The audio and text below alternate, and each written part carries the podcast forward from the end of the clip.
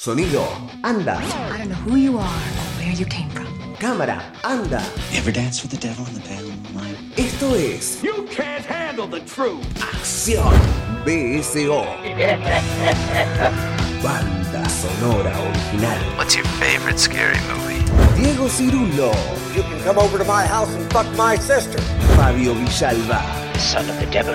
Laura Marajowski. Yeah, baby. Sonido, imagen BSO. I am Dracula. Por la Rocker. You know what I'm talking about, you fucking cockroach. BSO.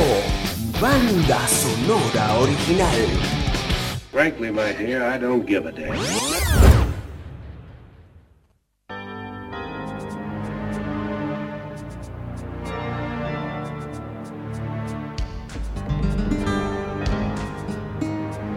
Bienvenidos, señoras y señores, a una nueva entrega de Banda Sonora Original. Lo que escuchan como cortina, como inicio de este programa así tan intrigante, es a Carter Burwell, justamente haciendo alusión a una de las varias películas de las que vamos a hablar durante esta nueva emisión del programa acá por Radio La Rocker. Me acompaña, como siempre, o como casi siempre, ¿vio? porque acá la gente va y viene, eh, Laura Marajowski, nuestra querida amiga. ¿Cómo va, Laura? ¿Qué tal? Buenas noches a todos, ¿cómo andan? Yo, por lo pronto, bien, este, un poco intrigado de qué vendrá esta cuestión. Intriga. Eh, esta música, súbeme un poquito, Juan. Rarísimo, ¿sí? Eh, Para algunos conocedores ya puede como ir insinuando algo, quizás. Sí, tal a- vez. a- es, es interesante porque em- empieza con cierto suspenso y después se va metiendo en el mundo medio country. Tal vez si son este, amantes del cine de los Cohen, entenderán va. por dónde vamos. Ahí va. Antes que nada, vías de comunicación 11 32 83 98 22, mensajes arroba larrocker.com.ar si no nos buscan, o en Facebook o en Twitter, este, como Radio La de, perdón, como BCO La Rocker o Radio La Rocker también en Twitter. Em, el tema, ¿cuál es el tema del día de hoy? Tanto suspenso, tanta vuelta. Bueno, el tema del día de hoy es impostores. Sí, señor, sí. Em, ¿De qué va esto, Laurita? Bueno, se nos ocurrió que podíamos, que teníamos, casi era, era un deber moral casi, no podía Apa. ser que no, que no hubiésemos hablado, bueno, en verdad no sé si en algún otro momento de BCO no se formuló algún tema que tocara tangencialmente esto, pero bueno, pensamos en trabajar un poco la idea de aquellas figuras que en distintas películas a lo largo del cine van fingiendo, van haciéndose pasar por otras personas, ¿no? Como como cual camaleones van cambiando su piel según la ocasión o según la circunstancia, ¿no? Es interesante porque te salió la, la frasecita del tema de Chico Novarro. El camaleón mamá, el camaleón, sí. cambia de No, colores según la ocasión. Eh, no, el tema es bastante más serio. Vamos a tener un interesante recorrido. Este, recién hablábamos de los Cohen porque va a ser la, la primera película de la que vamos a hablar, es justamente de ellos. Pero también tenemos algo más en nuestro programa y es lo que ya despacito se va haciendo un habitué en BCO, que son las entrevistas. ¿sí? BCO escucha. Vamos a tener en el tercer bloque justamente una entrevista más que interesante. Esta vez nos acercamos a un compositor, a un músico, a Guillermo Guareschi, que, bueno, vamos a intentar que ustedes lo conozcan un poco más, ¿sí? Este señor eh, ha trabajado en unas cuantas bandas sonoras aquí en la Argentina y en el exterior y nos va a contar un poquito, obviamente vamos a tener extractos, luego en nuestra página estará eh, la información, eh, digo, la entrevista entera, ¿sí? Claro, sí, importante destacar eso, ¿no? Que ahora tenemos nuevas secciones en el sitio de BCO, si se meten, Sí. lo estamos renovando, realmente hay mucha, mucha data para chequear, este, y entre ellas está la sección esta de BCO Escucha, si no me equivoco, donde tienen eh, todas las entrevistas que estamos realizando, este, bueno, de manera extendida, ¿no? O sea, enteras, que las pueden escuchar, la verdad, muy recomendable. Sí, acá van a escuchar mm, ocho minutos aproximadamente, dividido en dos partes. En la web van a tener una entrevista de más de una hora, Claro. este, en donde se pormenoriza, ¿sí? Este, en varios este, conceptos y discusiones acerca de, en este caso, la música y las bandas sonoras en el cine. Pero vamos directo al grano. Arrancamos con eh, Racing Arizona de 1987 de los hermanos Cohen. Segunda Sí, sí, película. sí. Es la segunda película de ellos, sí, exactamente. Bueno, nos parecía interesante tener de todo, todo tipo de impostores, ¿no? Vamos a ver como distintos, distintas variables o, o distintas variantes, mejor dicho, de impostores. Este, y estos son, bueno, unos impostores que hay que decir que son bastante divertidos, ¿no? Les, sale, les salen las cosas bastante peor de lo que, de lo que ellos querrían. Sí, son impostores y perdedores, diría yo. Perdedores, sí, sí, sí, sí, exactamente. Bueno, para los que no tienen mucha idea, la película, bueno, obviamente dirigida, como dijo acá Dieguito, por los, por los Cohen, está interpretada por eh, Nicolas Cage, muy joven y bigotudo, Nicolas Sí. Cage. Sí, con pelo. Y, con, eh, y por Holly Hunter, este, que bueno, es interesante porque el, el rol de la película estuvo escrito especialmente para ella. Que vamos a ver a lo largo del programa también distintos casos de esto. ¿no? Me, me recuerda un poco a esta este, vieja manera de, de producir y de generar cine, esto de bueno, de pensar los roles específicamente para, nada, para ciertos actores, ¿no? Sí, sí, sí. Este, y, y bueno, y se nota, después se nota en el producto final. Bueno, ¿de qué va el argumento? En verdad es bastante simple. Es una, este, es una pareja que también es muy, muy divertido cómo se conocen. Es un ladrón y una policía. Sí, sí, sí, ¿no? sí, ya de por sí es un delirio. Es un delirio. De hecho, tiene la particularidad de que los primeros 15 minutos de la película eh, son como una especie de, digamos, como trailer y recién después viene como, vienen como los créditos de la película. O sea, no, en verdad no es que es un trailer, pero bueno, como empieza, digamos, la película y... no unos sabes avances, nada. sí, Claro, sí, no sí. sabes el título, no sabes los actores. Y en toda esta primera secuencia vemos cómo se conocen ellos dos, cómo se conoce Ed, que el, el nombre completo es Edwina, el personaje de Holly Hunter, y Nicolas Cage. Él es un ladrón, ella es una policía, este, y al tipo le sale siempre todo bastante mal, como ya establecimos. Entonces, después de caer cuatro o cinco veces en la cárcel y que ella le tome las huellas dactilares y lo fotografía y qué sé yo, el tipo se va enamorando. Incluso eh, las últimas veces ya que lo meten en cana es como parece a propósito para, para ir a verla a Sí, ella, sí, claro, ¿no? claro. Vengo de visita. Vengo de visita. Y le propone matrimonio. Pero el quid de la cuestión aquí es que eh, ella quiere tener hijos. Y paralelamente a esto se cuenta la historia de unos millonarios, ¿no? Como un empresario, creo que, si no me equivoco, es de los muebles, o no sé, o tiene como unas cadenas tipo Walmart que venden muebles, no sé qué, que acaban de tener quintillizos. O sea, acaba de- acaban de tener, ¿no? A falta de uno. A falta de uno, donde falta uno, ¿no? Este, sobran cinco. Y no se les ocurre mejor idea que este, decir, bueno, tienen las manos demasiado llenas, ¿no? Como Vamos vamos, vamos a darles, claro. Es medio Robin Una, Hoodesco. una ayudita, ¿no? Como si la necesitaran. Y este, hacen todo este, traman toda esta movida para eh, secuestrar a uno de los chiquitos. O sea, y Ujú. bueno, de hecho lo llevan a cabo.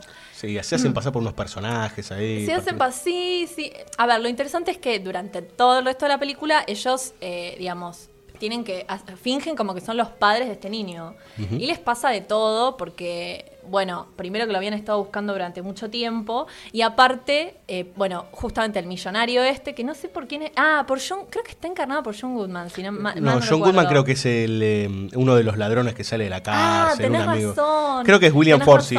Ah, que- William, sí. Este, bueno, obviamente cuando se dan cuenta que desapareció el, el pobre nene, lo, lo- lo- contratan un, no diría matón, pero Sí, rastreador, Por no ahí sé le cómo anda. decirlo. sí. Este, para, bueno, buscar al, al- al bebé. Y claro, y aparte salen dos ex convictos amigos de Nicolas Cage de la cárcel, que son John Goodman y otro más que no me acuerdo realmente el actor, que caen en la casa de visita. Sí, son los hermanos Snouts. Como para complicar todavía más las cosas. Bueno, nada, la verdad que el filme es, este, como todas estas pequeñas películas independientes, este, cuando los directores no tenían, porque ahora la verdad que hay que decirlo que son un powerhouse en Hollywood, los Cohen, y ¿no? los Cohen son marca registrada, diría yo, ¿no? Totalmente. Pero bueno, el presupuesto era mínimo, lo filmaron en dos semanas, digo, todas las características que, que se pueden este, que pueden pensar de este tipo de películas. Sí, es interesante pensar la filmografía de los Cohen en varias etapas, ¿no? Eh, la primera etapa, más indie, por decir, que comienza con Simplemente Sangre en el Sí. 85, una muy buena película. Eh, Barton Fink. Barton Fink ya viene en una segunda etapa, que sería la etapa más popular de los Cohen, que es donde está Fargo, donde están varias de esas películas más recordadas, el Gran Lebowski, toda esa etapa de los 90, y después ya viene la, la etapa de los últimos 15 años con altibajos y con una cantidad de películas impresionante que va desde el western hasta una comedia de enredos, pasando por lo que se les ocurra, como por ejemplo Hell Caesar, que salió hace un par de semanas. Que son de hecho muy prolíficos, ¿no? O sea, a partir de Sí. determinado momento creo que empezaron a tener como casi una eh, prolíficos, que no significa que todas las películas, como decís vos, tengan la misma bueno, calidad, ¿no? obvio. Pero creo que tenían una cada, no sé si cada año o cada dos años. Lo que quizás tiene esta película que ahora me estaba acordando es que eh, ellos, como al ser su segundo film, lo que decían es que eh, simplemente Sangre fue muy truculenta. Sí, claro. Entonces, ¿qué quisieron hacer? Algo un poco más light, más jocoso, como más reírse un poco más. Y- ¿Querés un paralelo a eso? A Eh, cuando sale mm, No Country for All Men, Ah, eh, de ellos en el 2009, 2010, ahora no recuerdo bien. Es una película muy oscura, Sí. verdaderamente oscura.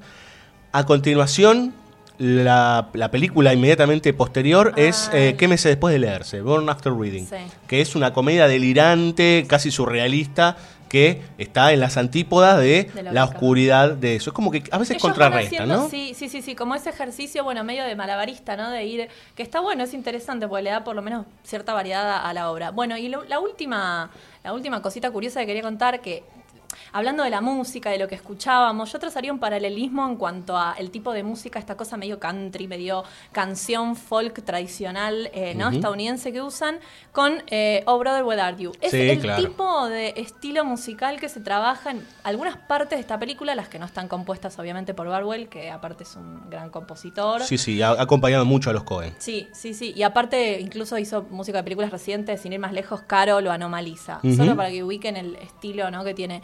Y hay un tema que Edwina le canta todo el tiempo a Nathan Jr., que es el, el bebito.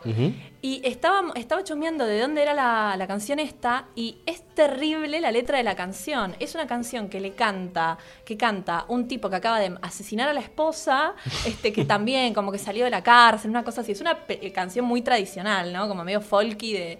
Así que nada, muy gracioso. Para hacer dormir al nene le canta la canción del, del convicto asesino. Fantástico. Bueno, señores, eh, recién Laurita nombraba a Carter Barwell. Vamos a escuchar entonces a continuación una pieza justamente que pertenece a la banda sonora de Racing Arizona, de los, de los hermanos Cohen, de los brother Cohen, iba a decir. Ya te estoy Este, norteamericanizando. Sí, anglosajonizando. Anglosajonizando. Eh, la pieza se llama Dream of the Future.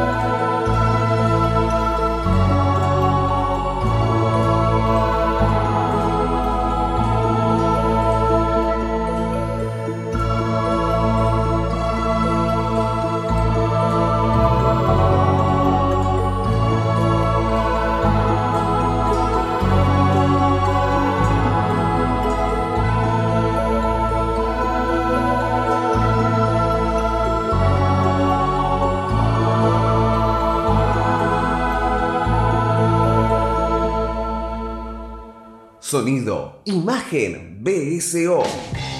Banda sonora original. ¿Te gustan los tipos a vos? Yo no soy ningún delincuente. No, claro, perdona. Una plancha estampillas de la República de Weimar. Bueno, ¿no cogerías un tipo si te ofreciera 10 mil dólares? ¿No? 10 mil, buena guita. ¿No? ¿Qué mierda querés que te firme un pagaré? ¿Y si te diera 20 mil? BSO. Yo cualquier cosa te contacto. Dale. 500 millones de dólares. Vale 500 millones y tiene un joven. ¿Y qué es? BSO. Entre nosotros los delincuentes la cosa funciona así, de confianza. 50 mil dólares. No. 500 mil. ¿Te das cuenta? Putos no faltan, lo que faltan son financistas. www.bsoradio.com.ar Facebook BSO La Rocker.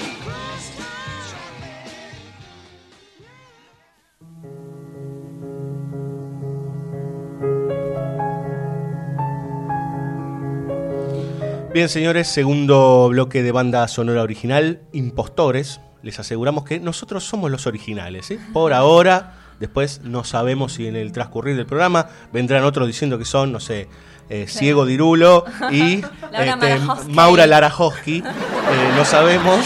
Este, pero en principio seguimos siendo nosotros, ¿sí?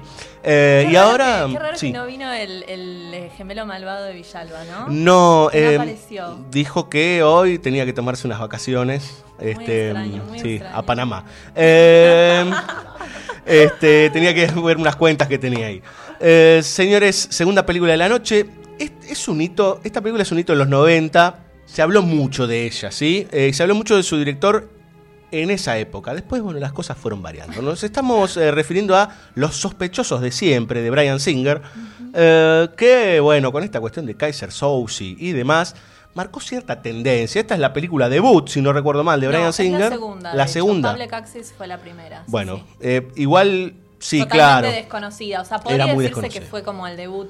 Sí, la importante. presentación en público, digamos, de Sí. Brian Singer, que a partir de eso lo llevó a hacer gran cantidad de películas, entre las que ustedes conocerán los X-Men, varias de la saga. Ya, les este, estábamos, ya le estábamos sacando el cuero en el corte. Sí, sí. como que bueno, la primera etapa es la que quizás. Sí, las primeras películas, sí, sobre todo. A Pupil, por ejemplo, este que es una muy buena película basada en un relato de Stephen King. Eh, y hay cositas ahí para rescatar, como también hay cosas para dejar de lado de Brian Singer, que se, se lo podría discutir porque tiene cosas muy interesantes y otras no tanto. Pero sí que Los sospechosos de siempre es una película muy interesante. Para aquellos púberes o jóvenes que no la han visto, eh, para los que éramos unos adolescentes o jovencitos en esa época, eh, fue como algo muy, muy interesante, Yo digamos. te quiero ¿no? hacer una pregunta, porque es muy difícil hablar de esta película sin spoilear. ¿Qué vamos a hacer? Sí. ¿Vamos a spoilear? A esta altura del partido- altura Ya estamos medio jugados, ¿no? Me parece. Mira, vamos a plantearlo así. a ver, ¿De qué va la película? ahí va. Hay un grupo de ladrones, malandras, sátrapas, eh, que son perseguidos por la, la policía, en realidad por agentes del tesoro. Sí. Eh, en esa búsqueda que, que es intensa sobre estos tipos, entre lo que está, por ejemplo, David Byrne y Sí, varios ahora vamos a ver cada personaje. porque personajes. realmente cada uno merece una mención porque son. La construcción de personaje es, creo que, excelente en esta película. sí, se le hizo muchas comparaciones a Reservoir Dogs de Tarantino, Ah, digamos. ¿no? Eh, tiene algunos paralelismos más allá de la estructura, que es otra cosa, Mira, pero esta cosa de lo grupal, lo coral y Sí, bueno, sí. etcétera, etcétera. Eh, Se el tema... todos en una línea, digamos. En principio, a, la vista del espectador, la primera vez que se conocen es en una línea de este, sospechosos en la policía, ¿no? Eh, eso es lo que pareciera Lo que pareciera. Pero hay una gran explosión, revienta un barco y sobrevive solo un muchacho que es Rengo, ¿sí? Este, y tiene un brazo inhabilitado. este, y encima habla medio de costado. Este, bueno, un tipo que las tiene todas las de perder. Es el único que cae frente a la policía. Y ahí empezamos a escuchar el relato de cómo se llegó hasta esa masacre, digamos, Como ¿no? un raconto que va haciendo el personaje de Kevin Spacey. Exacto. Paréntesis, rol escrito especialmente para él. Aquí tenemos otro ejemplo de lo que decíamos antes, Ujú. que se llama nada más y nada menos que Verbal Kint. Los nombres, yo te- una mención aparte porque son geniales, escúchame. Sí. Muy bueno. Y Kaiser Sose es Sí, es eh, algo así como... mm, un sí. tanto misteriosa, ¿no? Sí. Que vamos construyendo pe- mediante pequeños pedacitos o pistas que nos va entregando el relato de este único sobreviviente, que supuestamente es Verbal King, vamos intentando averiguar quién es este tal Kaiser Sose, ¿no? Ujú, Sí. Que Le- aparentemente se Le voy a dar una nota de color que me acabo de, de dar cuenta. ¿Es ese año para este muchacho? ¿Sí? Para. mm, Ay, para Kevin Para Spacey. Kevin Spacey, Fue sí. Seven Seven, sí. y sí, Los sí, sospechosos de siempre, ¿no? Fue tremendo. Bueno, no ganó, pará, ¿no ganó el Oscar por Los sospechosos de siempre, de hecho? Eh, puede Creo ser. que sí. Puede ser, puede ser. Este, así que bueno, eh, ha- hablemos un poco también de los demás actores, porque la verdad que es un cast bastante Mm. cargadito. Está Gabriel Byrne, Sí. que es uno de, digamos, la figura, si se quiere, más preponderante de este grupete de ladrones, porque es el que la tiene más clara, el que parece ser como el, el conman con más experiencia, ¿no? Aparte Por complejo, decirlo. porque era policía, se pasó a, lo- a los ladrones. Bueno, hay algo complicado. Exactamente. Está Sí. Stephen Baldwin, el, hermano, ma- el, el hermano maldito de Alec. Sí, que poco trabajo tuvo. todas las clases, todas las películas clase B de los ochentas está Alec, Sí. está Stephen Baldwin, ¿no? Sí. Eh, y está, este, está Benicio del Toro, muchachos. Te- debe tener ahí Yo no 20 lo- años. Boludo, no, no, no. O sea, no lo reconocí. O sea, Mm. tuve que.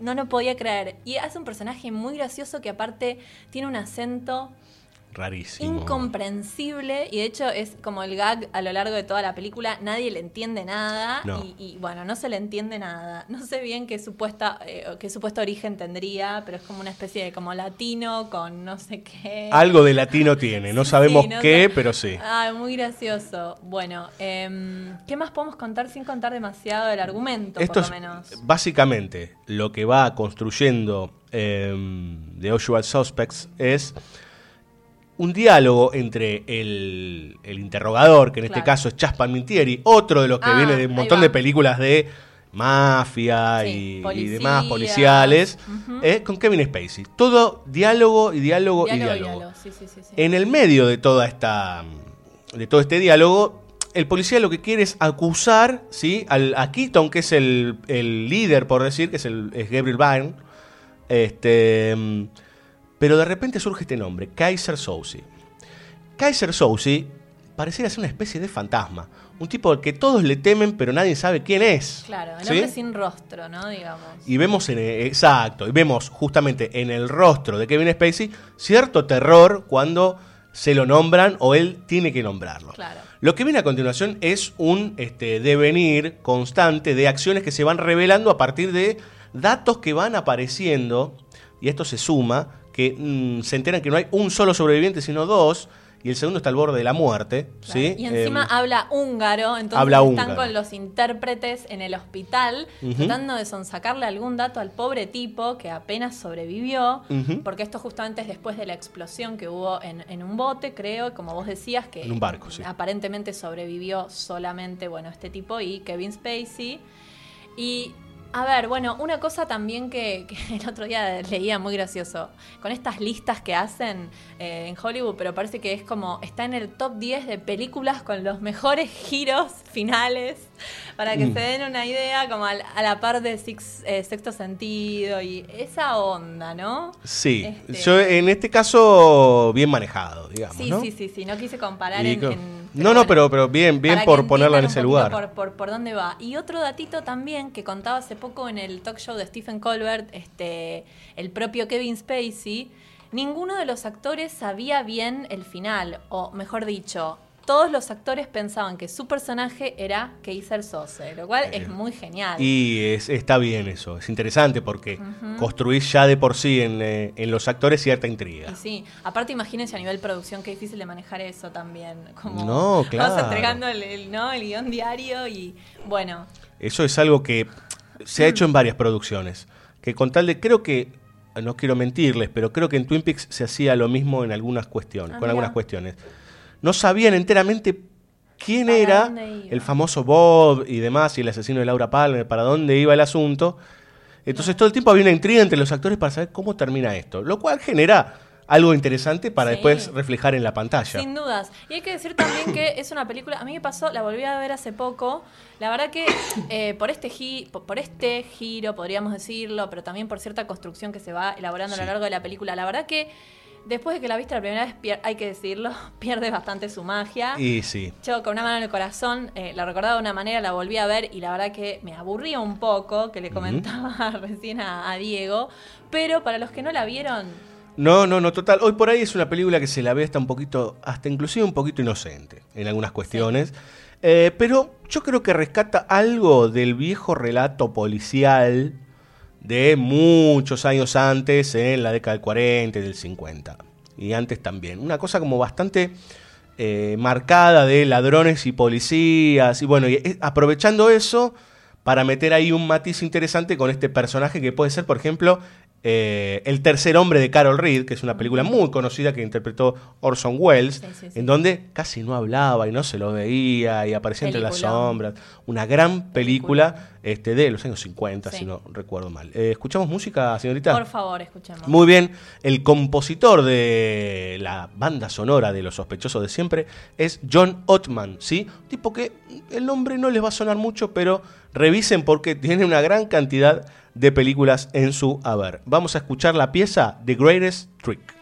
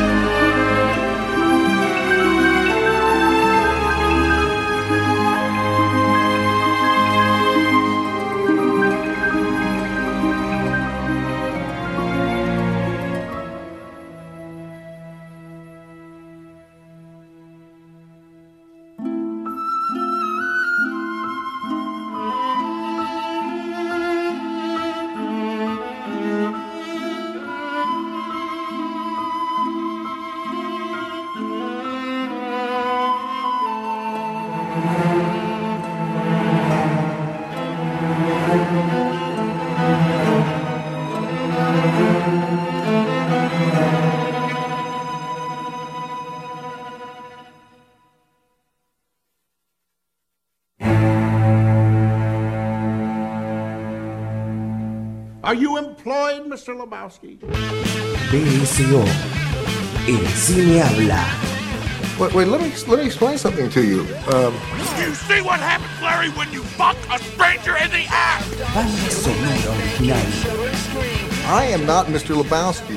You're Mr. Lebowski. Over the line! I'm the dude. BSO. Am I wrong? So that's what you call me, you know? Uh, that or uh, his dudeness or uh, duder or, uh, you know, El Duderino if you're not into the whole brevity. Fucking Nazis. They were Nazis, dude? Oh, come on, Donnie. They were threatening castration. bsoradio.com.ar Por la Rocker.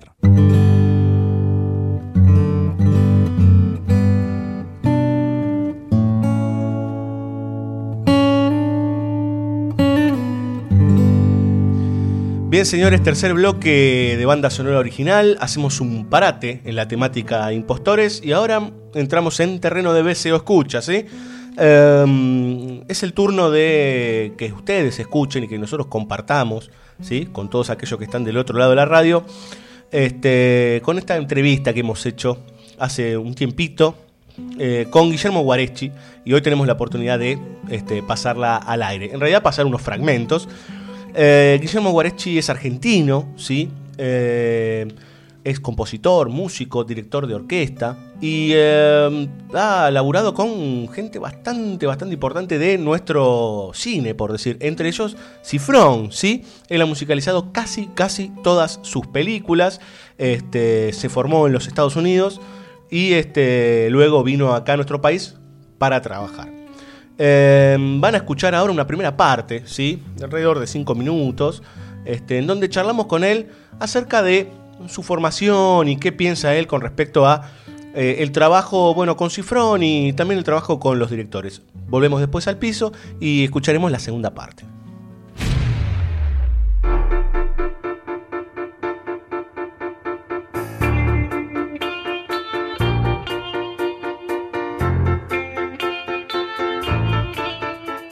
Arquitectura, pero yo no había tocado, no era músico y no había tocado ningún instrumento hasta los 20 años. O sea que era, salí del colegio y habré sido DJ una vez de chi- de chico y, y me metí en arquitectura porque no tenía otra cosa que hacer. Y ahí conocí a un amigo que tocaba la guitarra y dije, uy, a ver la guitarra, ¿qué tal? Y me la puse encima y no la pude soldar más. Eso fue a los 20. Creo que al- al- a los 6 meses ya estaba grabando en estudio mi, mi primer tema que compuse. Y, y me sentía feliz. A los seis meses de que habías tomado la decisión, vos ya estabas grabando. Sí. Se dio todo veloz. Sí, sí, es como que de- eh, a los tres meses ya estaba tocando la guitarra bien. Eh, fui como medio autodidacta porque, bueno, fue todo muy...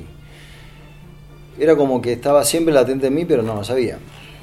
En realidad quería, quería ser eh, magiatera muy pendejo, 20 años, y quería ser... eh, mi ideal era, era como eh, ser un, un gran... eh, tener una gran banda de rock, pop, y, y tener, y hacer discos.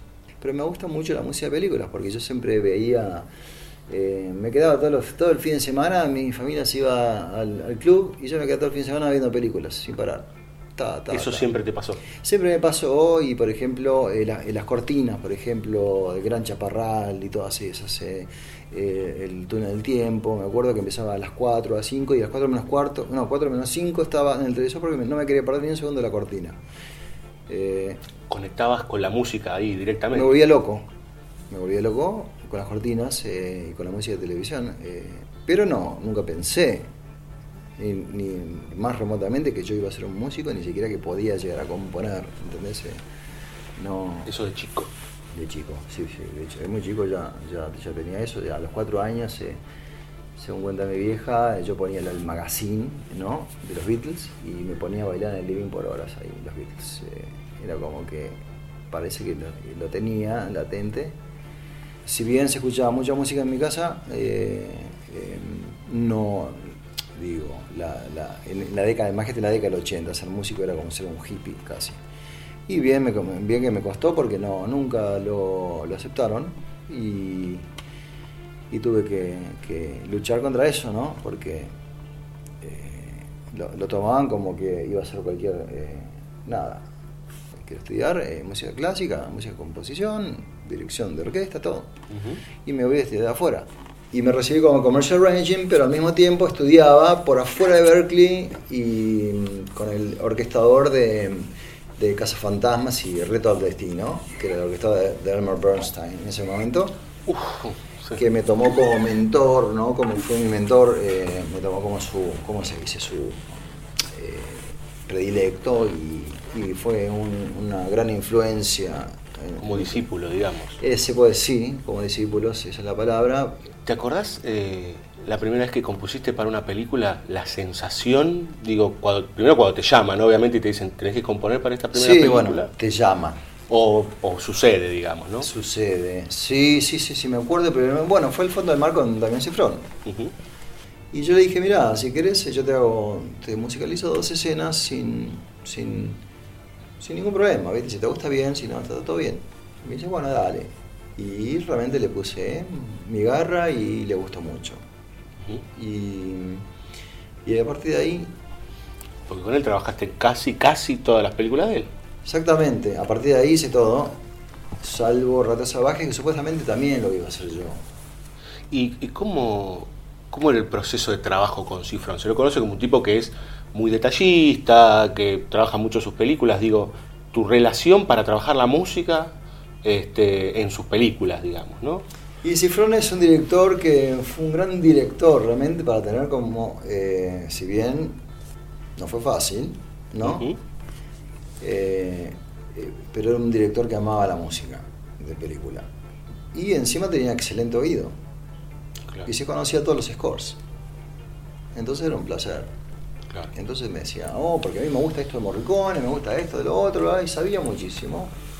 Tanto más que un músico de película. Muy llamativo. Claro.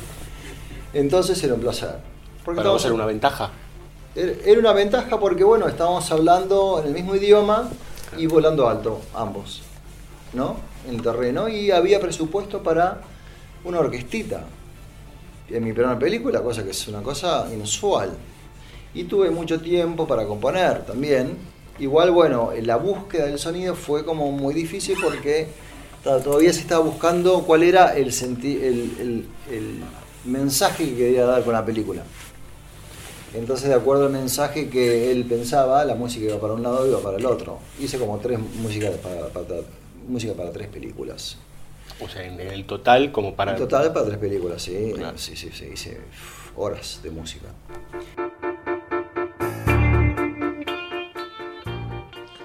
Bien, señores, eh, bueno, ahí teníamos un primer panorama, ¿sí? De cómo se formó Guillermo Guareschi, eh, cómo, eh, qué, significó su primer trabajo justamente con Damián Cifrón en, en El Fondo del Mar, una película que ya pareciera cercana, pero ya tiene más de 15 años.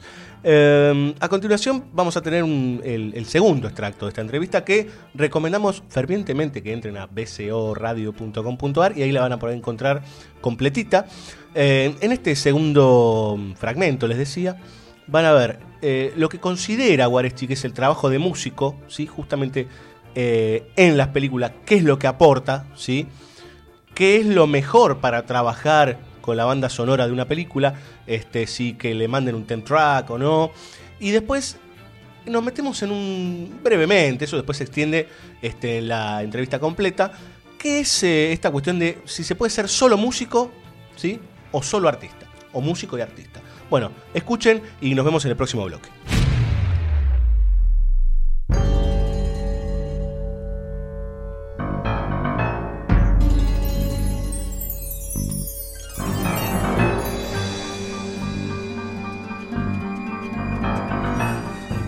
Acordás eh, la primera vez que escuchaste tu música en el cine? Esa vez que digo con esa película se estrenó en las salas y se escuchó tu banda sonora.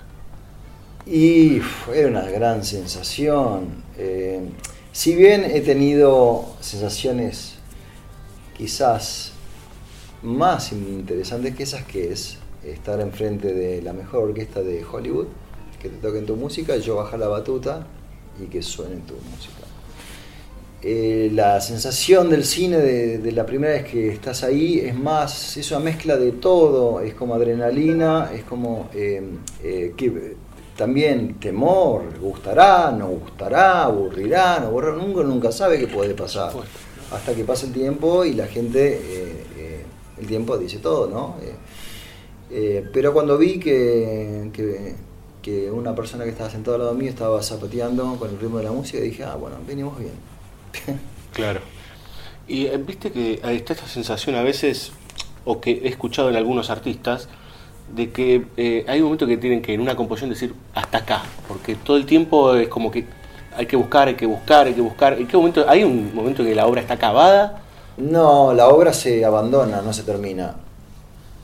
Eh, y, y- llega un momento que si te pones a pensarlo bien, es como que está bien dejarla así, porque no salió así, fluyó así, comunica así, y, quizás hasta terminás cagándola de tanto pensarla, pensarla, y ya el mensaje original lo, vas perdiendo quizá por inseguridad de que no estás tan conforme con, lo que está y le vas poniendo como otros condimentos y al final el plato te queda, eh, no sentís la carne y sentís solo los condimentos.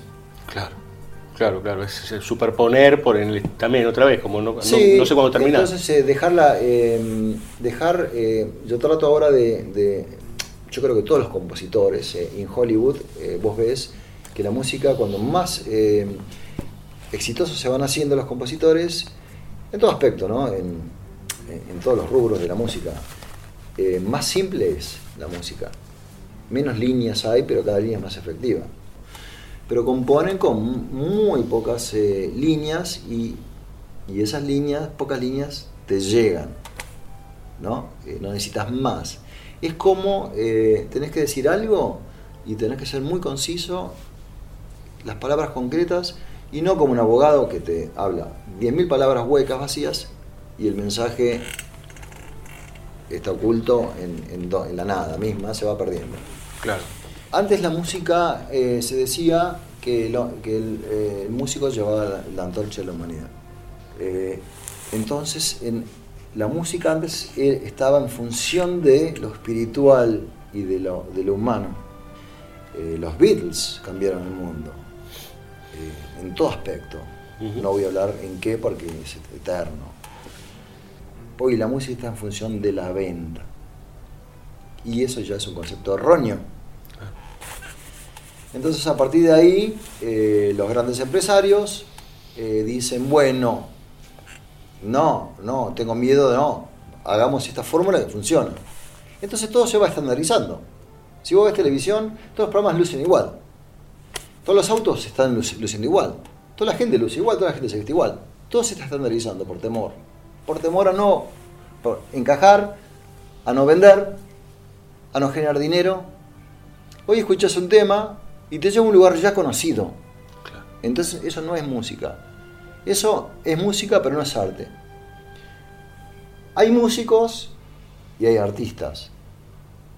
Es una gran diferencia. Eso no se dice, Guillermo. No se dice, Guillermo, es verdad. Yo siempre que se, se da por, por entendido que el músico es artista. No es así. El artista es otra cosa. Y el músico, si es músico o artista, es completo. Pero hay músicos que son músicos solos. Pero el músico que es artista tiene algo nuevo que comunicar que no estaba.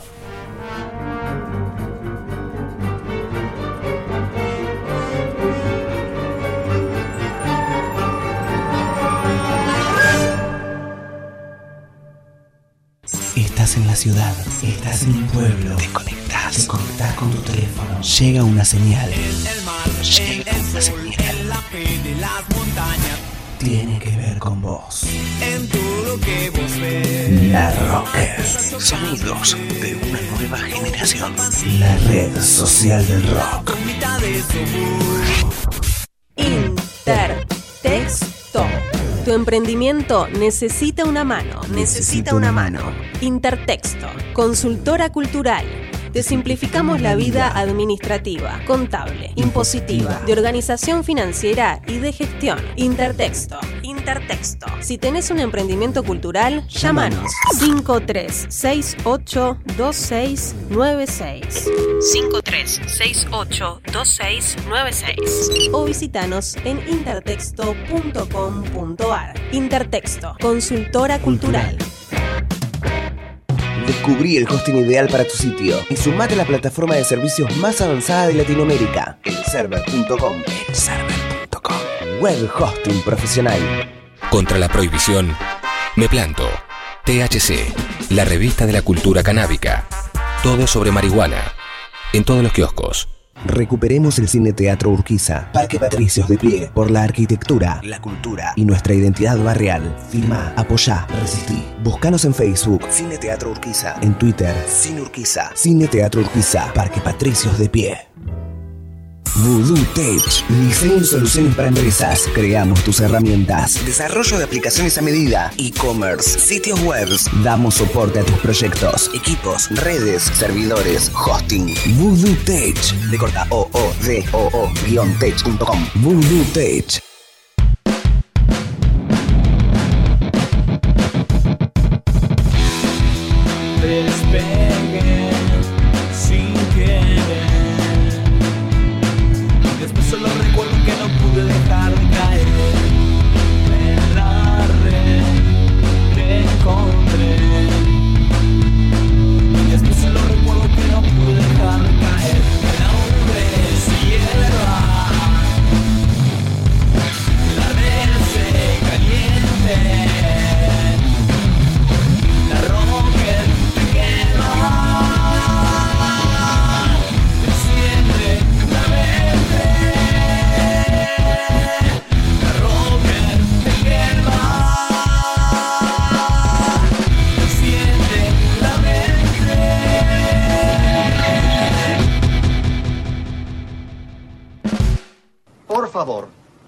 Que explicar rápido su problema y tener ya en la mano su donación.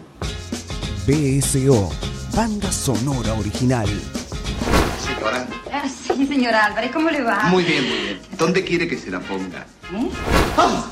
Ya se le va a arreglar. ¿Cómo le va, Pai? Ya se le va a arreglar. Es un curro. Brigado. Brigado. Digo, ¿dónde quiere que le empotre la caja? Ah, sí, eh, debajo de este cuadro. Anda la mierda. Adiante. Pero maestro, hay varias chicas esperando antes que yo. No tiene importancia, vos iba a ser mi asistente. Me lo dicen las bolas. ¡Qué bolas! ¡Qué maravilla! Peletti, coloque la caja debajo de ese cuadro. Muy bien. Tienen que tener fe. Capelletti, ¿qué hizo? Empotré la caja donde usted me dijo. ¿Y dónde le dije? Debajo del cuadro. No. www.bsoradio.com.ar Facebook BSO La Rocker. Adiós. Adiós. BSO Banda sonora original. Adianchi. Adianchi.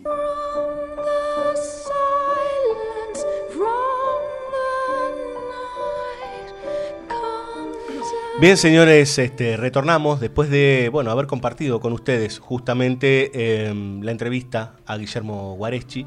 Eh, instamos, los instamos justamente a que eh, entren a bcoradio.com.ar y allí escuchen la entrevista completa que dura, yo les diría, una horita y veinte, una horita y media, pero que se deja llevar porque tiene temas más que interesantes. Pero ahora retornamos al tema que nos compete en el día de hoy, que es esta cuestión de los impostores. ¿sí? Eh, año 1999. ¿sí? El talentoso señor Ripley, se la conoció por estos pagos, de Talented Mr. Ripley, eh, dirigida por Anthony Minghella. Oh, sí. Bueno, ¿de qué va esto, señorita? Usted está muy emocionada con esta No, película. a ver, yo les voy a explicar para los oyentes que eh, en este momento tengo en mi mano el booklet, o sea, el librito del CD original, porque me gusta, me gustó tanto la música de esta película. Cuando todavía se compraban los discos. Ubican Tower Records, Sí, esa época. Bueno, sí, y lo estoy oliendo en este momento porque tiene ese aroma muy particular que, Ujú. que tenían este, en ese momento los discos originales. Bueno, Eh, después de esta digresión, Después diría- de este momento retro. como diría Ciruro. Bueno, a ver, ¿de qué va? Eh, está basado en el libro de Patricia Highsmith para, Sí. para, digamos, de base. El guion está inspirado en, en- en el maravilloso libro de Patricia. Y cuenta un poco la historia de Bueno, Matt Damon es, es el protagonista de la película, este, y es un es un chico que este, en una, en un- la película comienza cuando él está en una especie de fiesta, ¿no? De como en, en una universidad de la Ivy League, una, una especie como de reunión social, y por, por esas cosas de la vida se pone un- una chaqueta, un saco con el escudo del colegio. Si bien él no es alumno ni, ni digamos ni circunda esos, este, ese ambiente, ¿no? En Da la sensación que es afinador de pianos o algo por el ¿sabes qué? estilo. Eso, no me acordaba, ahí va. Es- el Este, tipo es un, un empleado Está por promedio. ahí, sí, está por ahí en el colegio dando vueltas y en, este, entonces se hace pasar por eh, el amigo de este el hijo de uno de los más acaudalados que, es- que creo que es este como un benefactor de la no sé de la institución viste qué sé yo que estaba ahí dando un discurso una cosa así la cuestión es que el tipo se pone a hablar con él y de alguna manera lo termina como convenciendo y hasta le ofrece dinero para que viaje a Italia, donde está su hijo, que es- está encarnado por Jude Law, el famoso Dickie Greenleaf, Sí. este, y lo traiga de vuelta, ¿no? Como Porque el cosa hijo. medio rara. Esto es así. eh, eh, se escucha música clásica en esa reunión y este señor odia la música jazz. Su hijo Claro. este, se, se está dedicando a la música jazz de una manera muy bohemia, digamos, ¿no? Está ahí con la costa de fondo, este, y el tipo este, va a los bares nocturnos, toca este, y demás, Claro. y hace su vida, este, en realidad, casi, casi sin trabajar, lo vive al padre. Claro, algo así como que el padre ve la oportunidad, ¿no? De como lo ve todo serio y como viste súper como estructurado y aparentemente como no, no sé buenito a- al personaje de Matt Damon dice bueno este me va a ayudar a traerlo de vuelta al otro loco que está por ahí por Europa, este nada pasándola bien. Sí, desde una, desde una idea muy prejuiciosa, que es como este pibe conoce algo de música Claro. clásica, lo va a traer de vuelta a este loco del jazz, Ajá. este, porque está descarriado. Digamos, Bueno. una idea completamente superficial, ¿no? Absolutamente. Este, este Bueno. se aprovecha. Matt Damon, obviamente, ni lento ni perezoso. Este, después nos vamos enterando a lo largo de la película que, bueno, el tipo es este falsificador de firmas profesional, que digamos como que. Es un le, busca. le encuentra la vuelta, sí, sí, al tema. Eh, bueno, entonces llega, ¿no? A Italia y se encuentra con, con este Dickie Greenleaf, a quien no conoce. Claro, le dice, yo fui amigo tuyo alguna vez. ¿te acordás en aquella Exacto. fiesta? Sí. ¿No? La típica, este, que está viviendo ahí con su novia, que es Gwyneth Paltrow.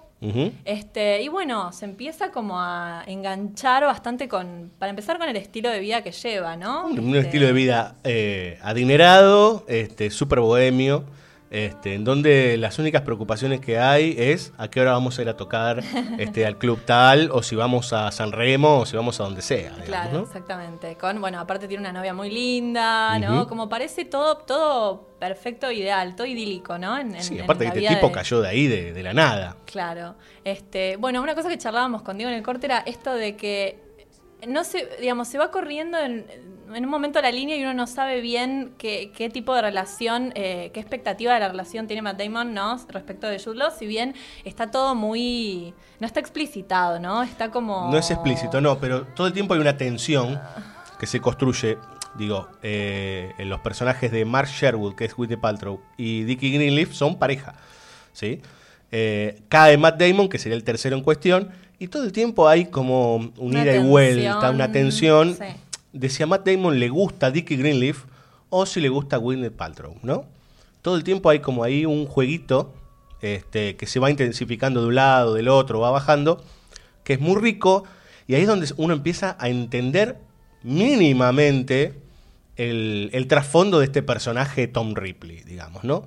Que parece un pibe bien, un pibe bueno, y en realidad es más complicado de lo que parece.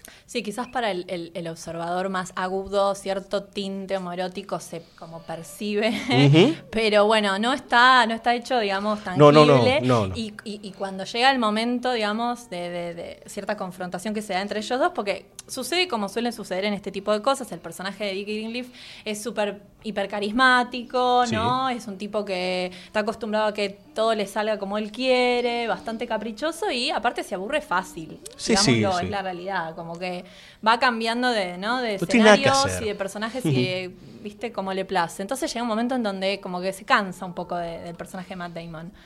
Y ahí se da como una confrontación, bueno, no vamos a spoilear. Sí. No, en pero- realidad, a ver, es una película bastante larga, dura casi tres horas, dos horas y media, creo, Como dos horas cuarenta. ¿no? Piensa Sí. en el paciente inglés y ya es como me agarra un...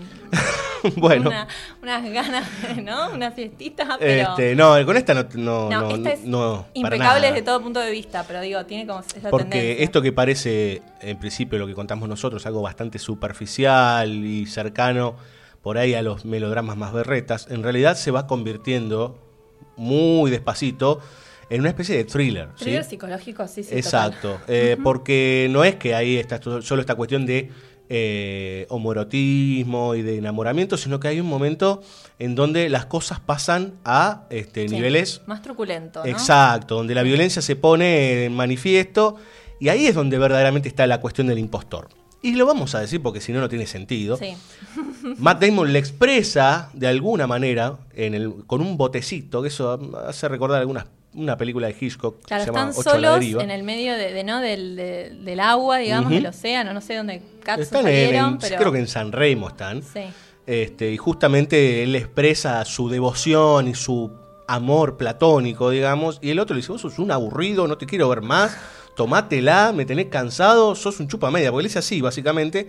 Y este, completamente sacado, eh, agarra, están en San Remo, ¿no? Es un, chiste, ¿no? Están en San Remo y agarra un remo y se lo parte por la cabeza ¿eh? y básicamente, lo desnuca. Sí.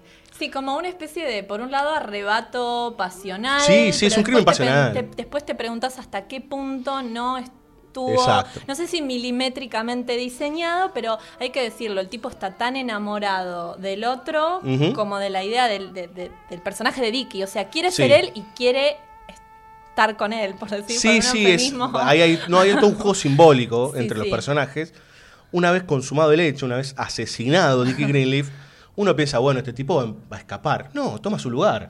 Y a partir de ese momento, él es Dickie Greenleaf. ¿eh? Se va a Roma, se hace pasar por él, le usa la plata, hace una chica se enamore de él, mata a otro amigo para que no lo botonee. Sí, sí. Empieza toda una situación caótica y a su vez milimétricamente planeada por este tipo, este, que hay ahí todo un enredo que, bueno, no le vamos a contar cómo termina, Claro. digamos, ¿no? Pero este, Las que... cosas van escalando y ca- cada vez más, cada vez más. Esta otra chica que conoces, es una- eh, un personaje interpretado por Kate Blanchett, Sí. ¿no? Que se- ahí tenemos los cuatro de- del- centrales, digamos, del, del elenco. Sí. Este, después, bueno, como vos bien decís, claro, hay, eh, llega otro, porque claro, lo que sucede también es que de repente de la noche a la mañana Dicky desaparece y todos empiezan a preguntar por, por el ¿Dónde paradero de él, dónde está, Sí. incluida su novia, Gwyneth Paltrow, que percibe que hay, hay algo raro ahí. algo raro hay. Sí, hay algo Sí. raro.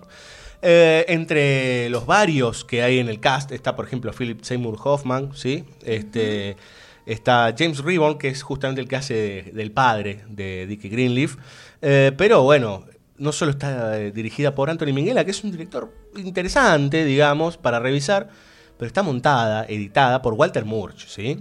Eh, él estuvo en Argentina hace unos cuantos años ya, yo no, recuerdo, pero serán cuatro o cinco, eh, tal vez un poco más, y contó en una conferencia que él mismo editó esta película. Walter Murch es el tipo responsable de haber montado, editado Apocalipsis Now, digamos, películas importantes, digamos, ¿no? Este, está considerado uno de los grandes montajistas de la historia del cine. Eh, siempre estuvo al lado de Coppola en la mayoría de, las, este, de, de sus películas. Eh, contó que justamente él, editando esta película, eh, vio que era necesario filmar una escena. Entonces le comunicó a la producción que tenían que filmar una escena para que empiece así la película. Mostró el fragmento, no recuerdo ahora puntualmente, pero digo, estamos ¿Cuánta hablando de... No, no, estamos hablando de que el poder que tiene ese montajista, que no es lo que sucede normalmente este, en la industria. Eh, pero también están los músicos, ¿no? Así que... Eso, sí. Gabriel, Gabriel que es el compositor, porque la película tiene muchísimo, bueno, la banda de sonido que hablábamos antes, que es bellísima, que tiene mucho jazz. Sí, claro. De hecho, hay un tema que está cantado por eh, los protagonistas de la película. Sí. Este, que el- en el CD viene la clásica calcomanía, incluye el tema cantado por Matt Damon. Eh, hay mucho de, bueno, de, de Parker, de, de, no sé, de todo. Sí, jazz, sí. pero también hay música instrumental compuesta. Y este compositor es el que hizo la banda de sonido de la vida de los otros. Eh, entonces vamos a escuchar a continuación, ¿sí? Este, la canción que cantan Matt Damon, Rosario Fiorello y Jude Law, que es Tu Wafal Americano. Tu l'americano, americano,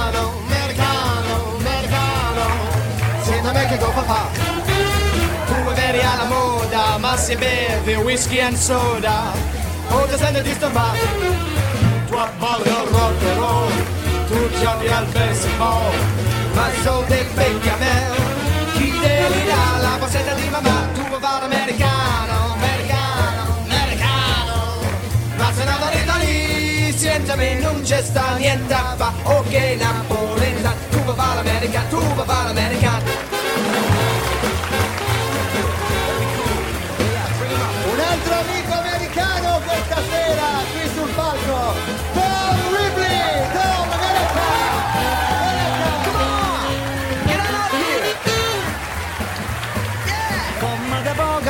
Chi te va bene. Se tu le parli in mezzo americano. Quando si fa l'amore sotto la luna Come te viene capiti alla più. Ok, together. Tu vuoi fare l'americano, americano, americano. Se non vedi dopo fa. Tu vuoi vivere alla moda Ma si bevi whisky and soda. Poi ti senti disturbato Abbanda rock and roll. Tu gioca a baseball Ma i soldi becca me. Chi te li dà? La borsetta di mamma. Tu vuoi fare l'americano Americano Americano. Ti vedo lì Se da me non c'è sta niente a fa. Ok Napoleona Tu lo fai l'America Tu lo fai l'America Tu lo fai l'America. El cine habla, el cine escucha.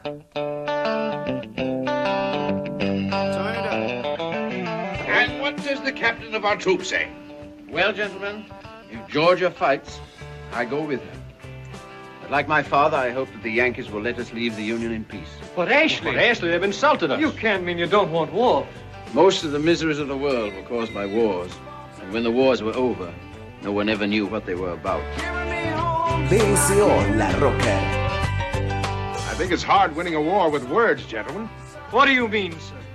I mean, Mr. Hamilton, there's not a cannon factory in the whole South. They've got factories, shipyards, coal mines, and a fleet to bottle up our harbors and starve us to death. All we've got is cotton and slaves and arrogance.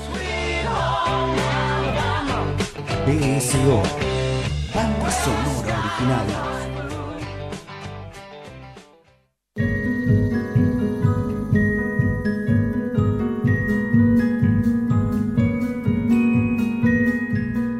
Señores, eh, anteúltimo bloque de banda sonora original en esta clave de impostores y eh, ahora es eh, momento de hablar de una muy, pero muy buena película del año 2013 dirigida por Park Chan-wook, ¿sí? Eh, ustedes lo conocerán o en realidad es conocido en el mundillo del cine por una famosa trilogía de este, Mr. Vengeance, Lady Vengeance y Old Boy.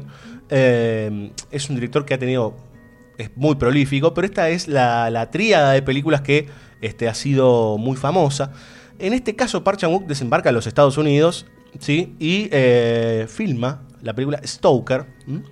que, bueno, es un thriller este, también de, de sustituciones este, más que interesante. Veníamos justamente de thriller psicológico y esto, bueno, es como el thriller psicológico por excelencia casi. ¿no?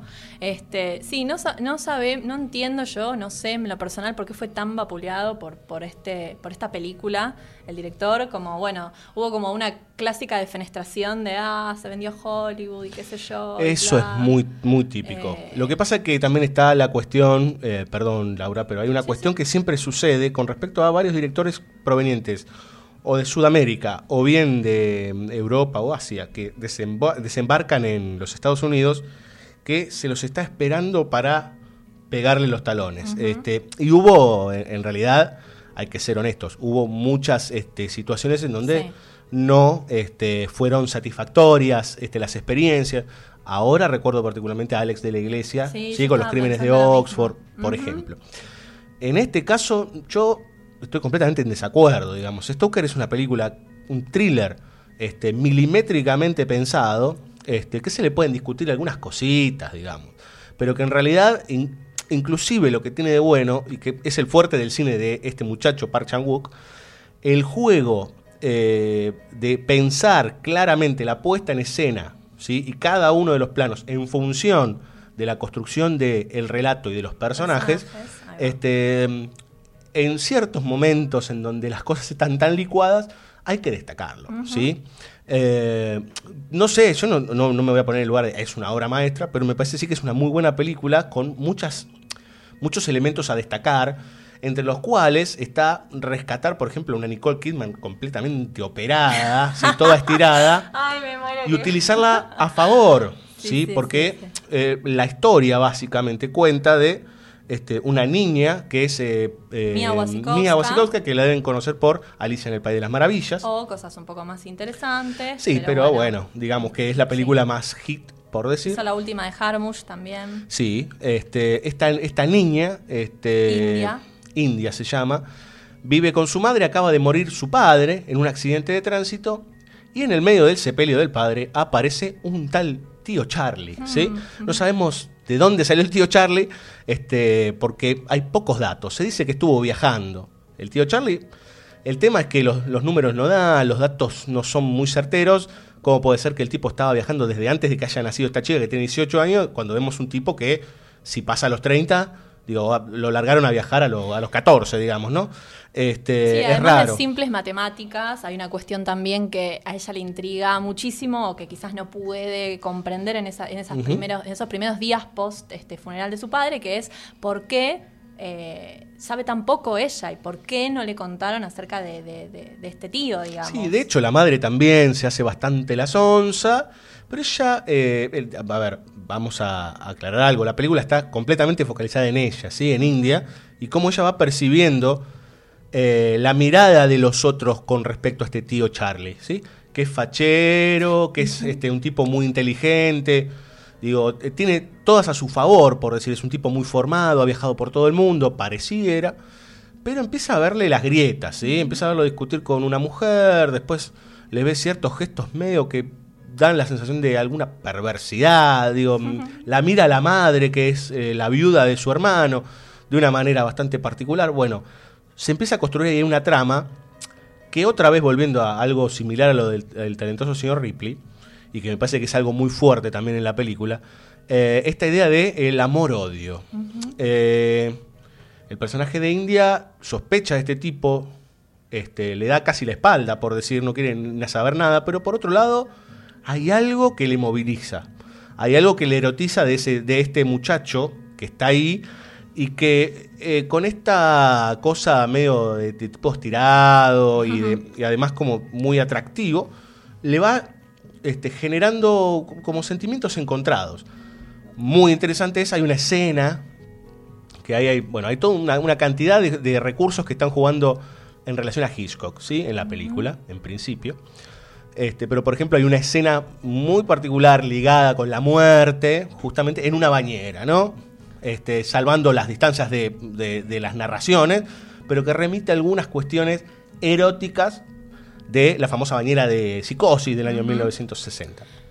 Así como también hay una, una cuestión que es que a este personaje eh, muchas veces lo vemos em, desde, la, desde la mirada de ella, ¿sí? O sea, los planos están puestos desde tal forma que no pareciera como que siempre es una especie de espectro este muchacho, ¿sí?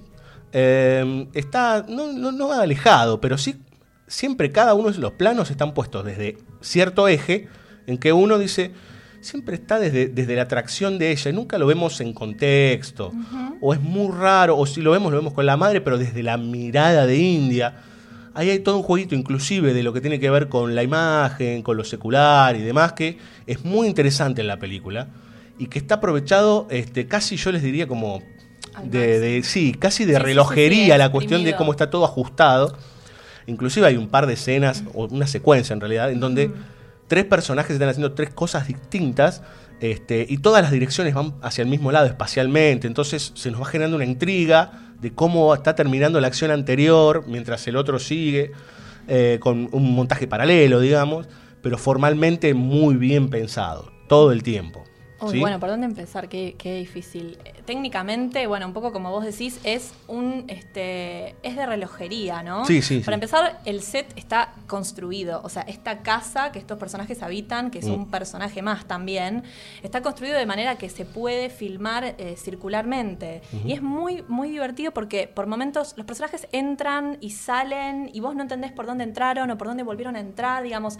Hay como toda una cosa muy hipnótica, ¿no? Sí. De la casa en sí. Que también tiene que ver con el, lo hipnótico de este tío Charlie Claro, aparece. y a eso ¿no? es a lo que iba exactamente también. Hay una cierta sugerencia, a mí no me parece el arista analítica más interesante, pero hay cierta sugerencia que juega ya incluso desde el nombre, y acá algunos compañeros de BCO también hacían referencia a eso en charlas previas con el tema de lo vampírico, ¿no? Como que Sí, este Bram personaje... Stoker, Stoker. Claro, por algo Mm. también no, no se ve, si bien está filmado desde la perspectiva de ella, por algo no Sí. se ve el reflejo de él, o por algo hay como ciertas, como ciertos rasgos incluso de, de- bueno, este actor que no dijimos, está interpretado por Matthew Goody, que es un actor Sí, británico. lo conocerán por. Watchmen, ¿sí? Que hizo, eh, sí, que hizo del personaje de Ozymandias, que es el que se encarga de hacer explotar el mundo, básicamente.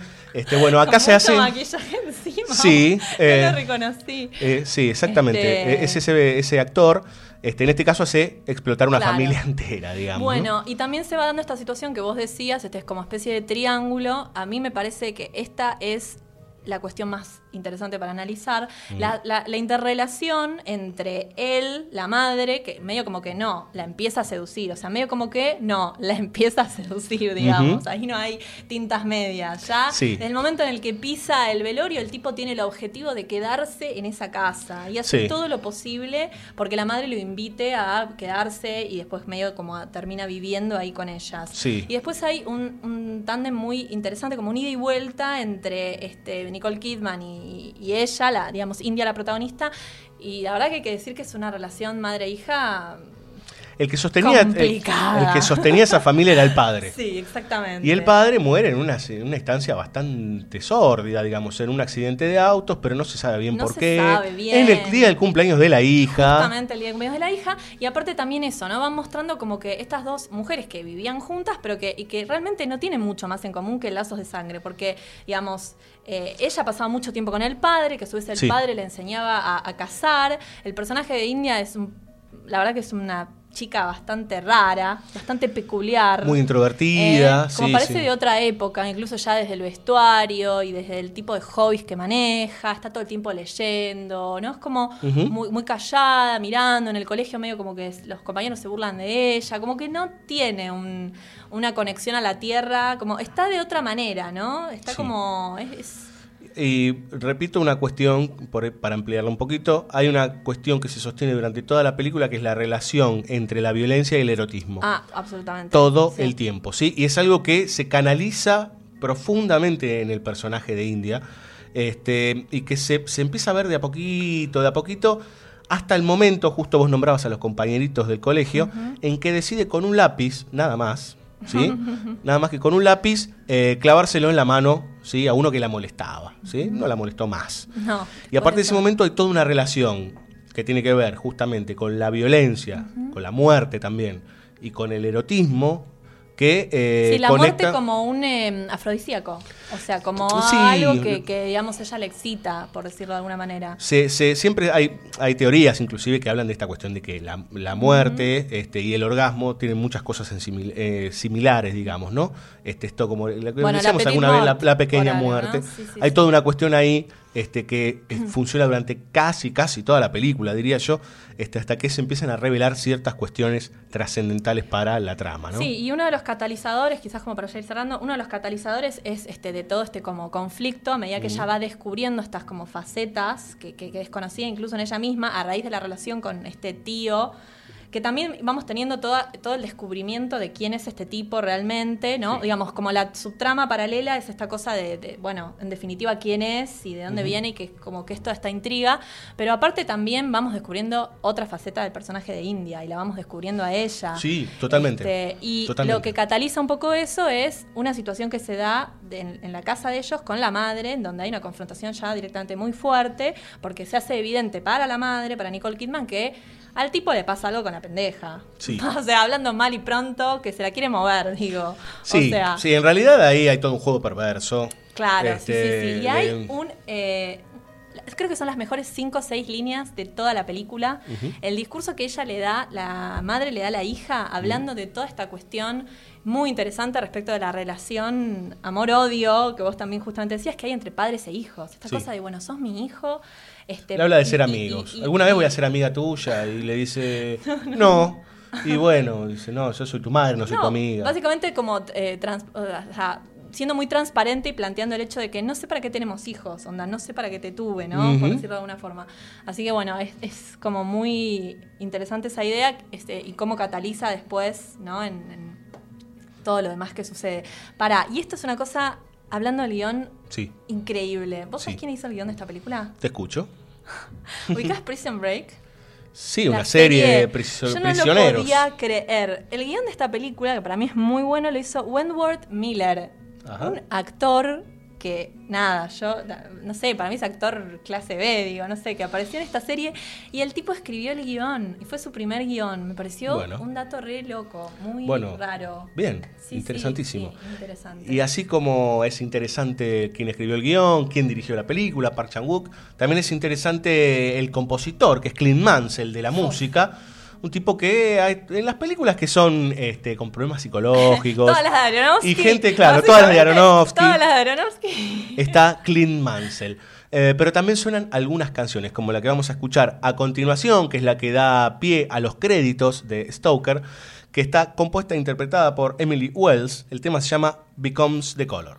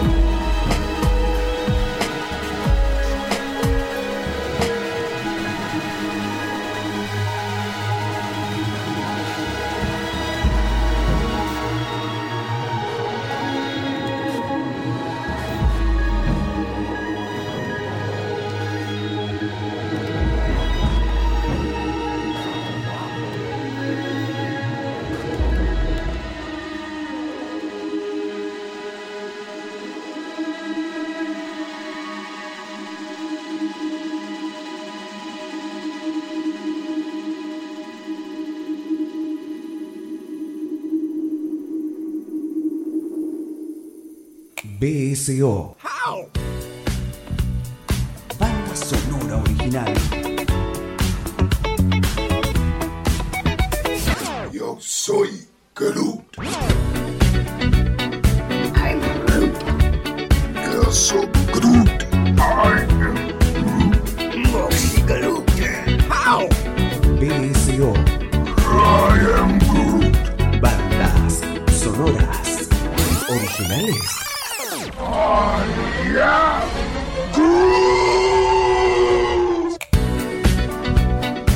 Por la Rocker.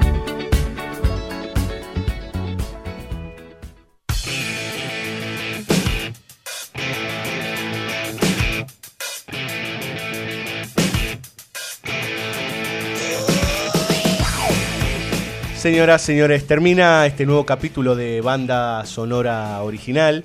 Eh, les agradecemos que hayan estado del otro lado. Este, esperamos que se hayan entretenido con esta seguidilla de impostores, estas películas este, de tipos que dicen ser una cosa y son otra. Este, Les pedimos por favor que no se hagan pasar por nadie, no, no, no practiquen falsificar no pida tanto, Marajowski, no pida tanto. Este, Les queremos dar malas ideas. Les recordamos que pueden escuchar la entrevista justamente a Guillermo Guareschi en www.bcoradio.com.ar, como también pueden escuchar este, este programa que estará en breve también online para que cualquiera que lo quiera descargar o escuchar este, ahí mismo en, en su navegador puede hacerlo. O chusmear cualquiera de las otras nuevas secciones que Sí. estamos este, teniendo en el sitio, con textos y con un montón de otros contenidos. que Estamos empezando a subir, así que chusmeen. Ujú. Eh, bueno, les agradecemos mucho. En la operación técnica, como siempre, Juan Sixto. Eh, me acompañó Laura Marajowski, sí, en esta oportunidad. ¿Tiene algún saludo, Marajowski, para alguien? No, eh, me hizo la veña. No sabemos bien. Este, así que. Al muchacho de Prison Break que nos Ahí está está. mirando por TV. Ahí está. Eh, esperamos que la semana que viene esté Fabio Villalba, que se ha dado a la fuga.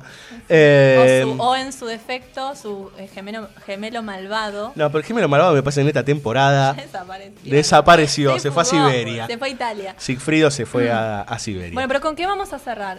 Vamos a cerrar con un tema muy alegre, pero eh, quiero algo, decir algo muy cortito, este, porque hace nada más que un par de días eh, murió un batero muy importante del rock nacional que es Juan Locomotora Espósito, ¿sí? Parte del reloj, una de las este, bandas fundadoras, por decir, de una forma de hacer rock en nuestro país.